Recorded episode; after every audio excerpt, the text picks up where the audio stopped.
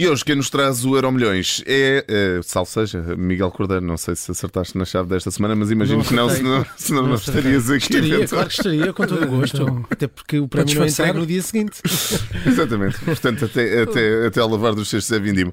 Mas ah, não tens milhões no bolso, mas tens milhões eh, em carteira, apesar de tudo, não é? E em carteira vamos ter todos eh, em programação televisiva e radiofónica também, porque eh, está de regresso a Liga dos Milhões, eh, a Liga Milionária.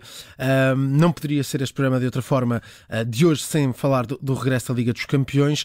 Estão aí os oitavos de, de final. E que saudades tínhamos, tínhamos disto.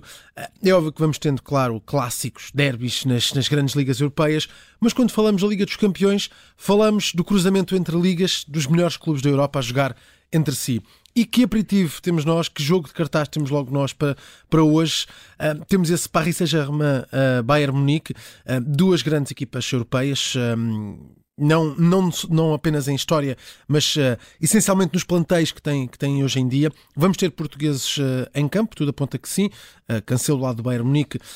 há- sabemos também que temos uh, Danilo, Renato Sanches e Vitinha no Paris Saint-Germain. O Renato, o Renato que, que está, está- de fora, está- está de mas fora, Vitinha muito provavelmente Sim, será titular. Isto é de resto o jogo perfeito para estragar muitos planos de dia dos namorados. um PSG Bayern Munique. Nada como escolher um bom restaurante com televisão no canto. Mas temos também, claro, ainda hoje o jogo que se calhar vai ter menos interesse, apesar de ser ainda assim um, um grande jogo, uma grande constelação de estrelas, um AC Milan eh, Eh, também um grande jogo para este regresso da, da Liga dos Campeões. Mas recapitulando, que jogos é que vamos ter nestes oitavos de final? Ora, já falámos aqui do Milan, Tottenham e eh, um, também do Paris Saint-Germain, eh, Bayern Munique, mas não fica por aqui. Amanhã temos um, o jogo importante para, para os portugueses, Clube Rouge Benfica, eh, e também amanhã o Borussia Dortmund Chelsea. Depois, na próxima semana, os outros quatro jogos, o Liverpool defrontar o Real Madrid, também um duelo de titãs, o Eintracht Frankfurt Nápoles, o Leipzig Manchester City e o Inter Milão Futebol Clube do Porto.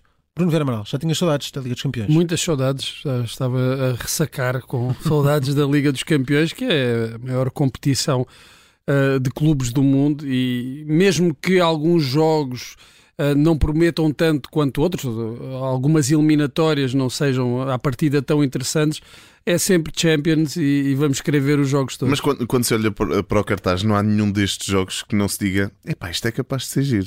É capaz de sair daqui qualquer coisa. Claro que há alguns jogos em que há um, um claro favorito, eu diria o Nápoles contra o Eintracht de Frankfurt.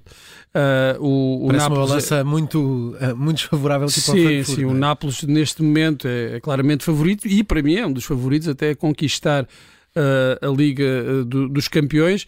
Temos o- outros à partida que serão mais equilibrados, como o Real Madrid e o Liverpool, ah, equilibrados no bom e no mau sentido. Claro que são grandes Sim. equipas e grandes plantéis, mas também não estão ah, num momento esplendoroso, apesar de, de o Real Madrid ah, ter conquistado agora o Campeonato do Mundo de Clubes, mas no, no campeonato, na Liga Espanhola, as coisas não estão ah, assim tão bem, mas são sempre clubes que de um momento para o outro, com a qualidade que têm, podem eh, estourar e, E pela forma como encaram esta prova. Sim, sim, o Real Madrid, eh, sobretudo, mas também o Liverpool tem muita tradição. Eh, mas, claro, é à partida um, um- um confronto mais equilibrado. A mesma coisa é válida para o jogo de hoje. Agora, há aqui questões interessantes da perspectiva do- do- dos clubes portugueses Ahm, e na eventualidade de passar, eu acho que tem hipóteses muito razoáveis de passar. O Benfica, para mim, claramente favorito contra o, o Clube Bruges. Mas o Porto também, eu atribuiria uh, o favoritismo ao Porto. Sim. Este é um adversário que vem mesmo a calhar a Sérgio Conceição. Ele gosta de equipas italianas, é um profundo conhecedor do futebol italiano e não vejo o Inter, uh, honestamente, uh, E favorito. falando nisso, parece que o facto de a segunda mão ser jogada em casa também pode favorecer as equipas casos. portuguesas, sim, tanto do Benfica como do Futebol Clube do Sim, Porto. po- pode favorecer, mas aqui a competitividade é tal. No caso do Porto, isso, uh, honestamente, pode, pode pesar um, um pouco e é sempre melhor E já não há jogar. golos fora, não é? Uh, uh, mas uh, é diferença. Pois, Sim, já não há. já não há golos fora, mas é sempre mais confortável Sim. jogar a decisão, o, o- jogo decisivo em, em casa. Mas eu creio que a competitividade do Porto eh, e de Sérgio Conceição é tal que isso acaba por eh, ser um aspecto até menos, menos relevante. Mas, olhando ias depois para. que, que é o, o que pode acontecer O que se pode passarem as acontecer duas? se passarem as duas, porque temos aqui, por exemplo, É. um Chelsea como está atualmente e um Borussia Dortmund, um deles vai passar, Tottenham e o Milan também não assustam ninguém, uh, são equipas recheadas de valores, mas não, não estão em momento de assustar ninguém. Pois claro, há sempre um Bayern Munique, um Paris Saint-Germain, mas o Benfica também. Mas uma delas vai cair. Uma delas vai cair, ou, a mesma ou coisa. O Bayern claro. vai cair, ou o Real Madrid ou o Liverpool, um deles vão cair. Uh, portanto, isso de facto. Abre aqui possibilidades. Sim, abre aqui possibilidades, na eventualidade, claro, do, dos dois clubes portugueses passarem, de uh, haver ali, uh, até se podem uh, defrontar no, no, nos, quartos, fase, nos quartos de final. Portanto, Sim. pode haver aqui uma oportunidade este ano para os clubes portugueses irem mais longe do que têm ido, ou seja, isso significa chegar às meias finais, onde já não chegam desde 2004, quando o Porto se sagrou ao campeão. E antes, antes de seguirmos em frente para o futuro, Bruno Vieira Amaral, posso falar-te um, um bocadinho ao coração e o teu Benfica achas que vai sentir mais a falta de Enzo uh, Fernandes neste, na Liga dos Campeões do que propriamente na Liga Portuguesa e nos Jogos Nacionais? Uh, não neste jogo contra o, o Bruges. Uh, o Bruges é um clube que eu creio de meio da tabela, que seria de meio da tabela em Portugal. Uh, portanto, não vejo que aí, neste jogo, se note diferença. Agora, se estivermos a falar de jogos como aqueles que o Benfica teve na, na, fase de grupos, contra um Paris Saint-Germain, obviamente que um jogador da qualidade de Enzo, isso tem-se visto já no Chelsea, hum. faz sempre falta numa competição onde só estão os melhores. Agora, neste jogo contra o Bruges, nesta eliminatória contra o Bruges, não creio que eh, seja aí que se vai notar a falta de, de Enzo Fernandes. Miguel Cordeiro, mais alguma coisa a destacar nesta fase não, da Liga dos Campeões? Nós já estávamos aqui falar muito do futuro, já estávamos a traçar cenários para se Benfica e Futebol Clube Porto passassem. Preciso ter calma, há dois jogos para cada uma das equipas portuguesas. Claro, eh, queremos que uh, sigam em frente. Vamos acompanhar de perto aqui na Rádio Observador com relato em direto uh, dos dois jogos de Benfica e de Futebol Clube Porto. Benfica que joga já amanhã, temos uma emissão a começar por volta das 7 e um quarto para acompanhar esse Clube Rouge Benfica. E as terças e as quartas-feiras à noite passam a ganhar uh, um novo encanto uhum. novamente. Uh, vamos então ao futuro. Miguel Cordeiro, o que é que nos trazes? Uh, temos as dificuldades do Sporting para continuar neste mundo de Liga dos Campeões.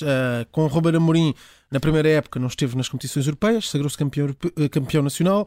Uh, o ano passado conseguiu fazer uma boa prestação na Liga dos Campeões, conseguiu garantir o acesso uh, a esta temporada novamente à Liga dos Campeões, acesso direto e agora parece estar tudo muito difícil, muito difícil para voltar a estar neste palco, ou seja, se acontecer será a primeira vez que Ruben Amorim não consegue qualificar o Sporting para a Liga dos Campeões. E temos um paradigma diferente, porque a, nível de dinheiro isto é uma grande diferença uh, para, para o Sporting, uh, até porque dos três grandes, é a equipa que tem apresentado um menor orçamento à partida para, para cada uma das épocas, e isso pode ser uh, muito difícil. Está a oito pontos uh, das posições de, de acesso à, à, Liga dos Campeões, a uma distância ainda muito maior do primeiro lugar, neste caso ocupado pelo Benfica, e portanto o Sporting, que esta semana vai também voltar às competições europeias, vai jogar a Liga Europa.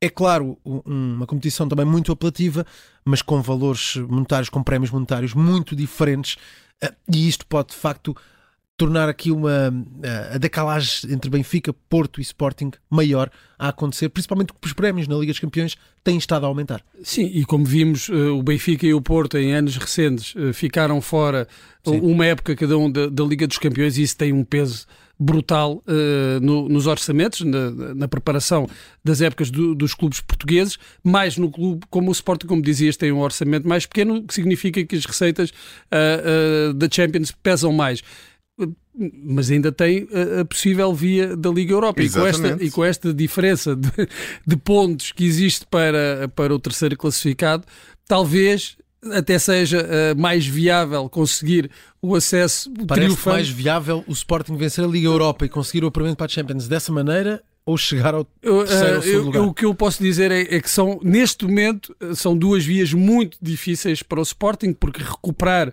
esses oito pontos de, de atraso, uh, tendo em conta, não é, não é só os outros perderem pontos, é que o Sporting não os pode perder também.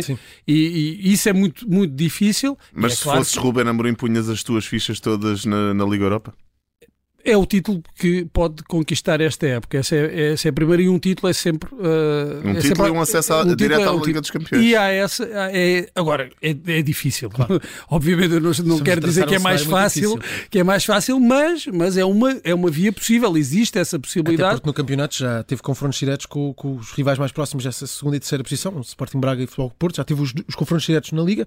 Ainda vai ter que jogar com o Benfica, que está em primeiro, mas aí há uma uma desvantagem pontual muito grande. Pois, pois, e, e, e, o Sporting tem, tem mostrado muita instabilidade, não tem sido constante nos seus resultados e isso torna muito complicado uh, o acesso à, à, à pré-eliminatória, da, creio, a terceira pré-eliminatória da, da Champions na Liga Europa tem essa motivação, é o título que pode conquistar e como bónus, ou se calhar é, é até mais importante que o título, tem o acesso à Liga dos Campeões.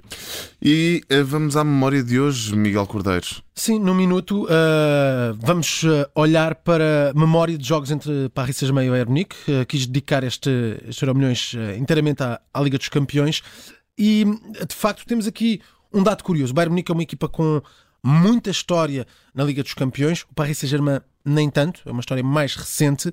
E sem um, títulos. E sem títulos, é claro, apesar de já ter essa final. Começamos por aí, final entre Paris Saint-Germain, a primeira vez que o Paris Saint-Germain chega à final foi frente precisamente ao Bayern Munique, numa final jogada em Portugal, nesse ano 2020, ano marcado pela, pela pandemia. Houve uma Final late uh, em Lisboa, jogada no Estádio da Luz e uh, no Estádio de Alvalade. A final foi mesmo no Estádio da Luz. Entre estes dois gigantes do futebol atual, venceu o, o Bayern Munique nesse, nesse jogo com gol de King, Kingsley Coman ao minuto uh, 59. Mas, e estávamos a discutir isto antes do programa, o Paris Saint-Germain, de facto, tem mais vitórias nos jogos que têm entre si, tem mais vitórias do que o Bayern Munique. Jogaram 11 vezes, um contra o outro. Paris Saint-Germain venceu 6 e não é qualquer clube que consegue fazer isto. Não, não é nenhum, nenhum clube tem estes resultados contra o Bayern Munique. Uh, ou seja, dos clubes que têm pelo menos, eu creio que são 10 jogos Sim. contra o Bayern Munique nas competições europeias, o único que tem uma percentagem de vitórias superior é, é o Paris Saint-Germain com 55% uhum. uh, de, de, vitórias e, e, duas dessas vitórias foram conquistadas logo da primeira vez que, que Sim, se defrontaram. 94. 94, 95. Uma, não, não foi eliminatória, foi na, na fase de grupos Grupo e, e, que foi, e que ficou marcada por uh, um jogo em Munique em que Jorge Weah, o único africano a ganhar a bola de ouro, a fazer uma exibição extraordinária, a marcar um gol que ficou para a história da competição. Um dos melhores de sempre nesta competição. Sim, gol ao minuto 80 nesse encontro entre Bayern Munique e Paris Saint-Germain, na época de 94-95. Foi da primeira vez que se defrontaram, já no jogo anterior, em Paris. O Paris Saint-Germain também venceu, nessa primeira vez que se encontraram, venceu por uh, 2-0. Portanto, começou logo com um salto positivo. Esse, esse uma equipa, uma equipa em que, em que jogava Valdo. Sim uh, uma das estrelas uh, do Benfica que tinha ido para o Paris Saint-Germain. Portanto, com memória e puxando também para o futuro daqui a pouco, para o presente de hoje, Bayern Munique, Paris Saint-Germain, o jogo grande de cartaz de regresso da Liga dos Campeões. E recordo amanhã o uh, Clube Rouge com o Benfica para ouvir aqui na Rádio Observador depois das 7 e um quarto em emissão especial. Está feito o Euro Milhões de hoje com o Miguel Cordeiro. Até amanhã, Miguel. Um abraço.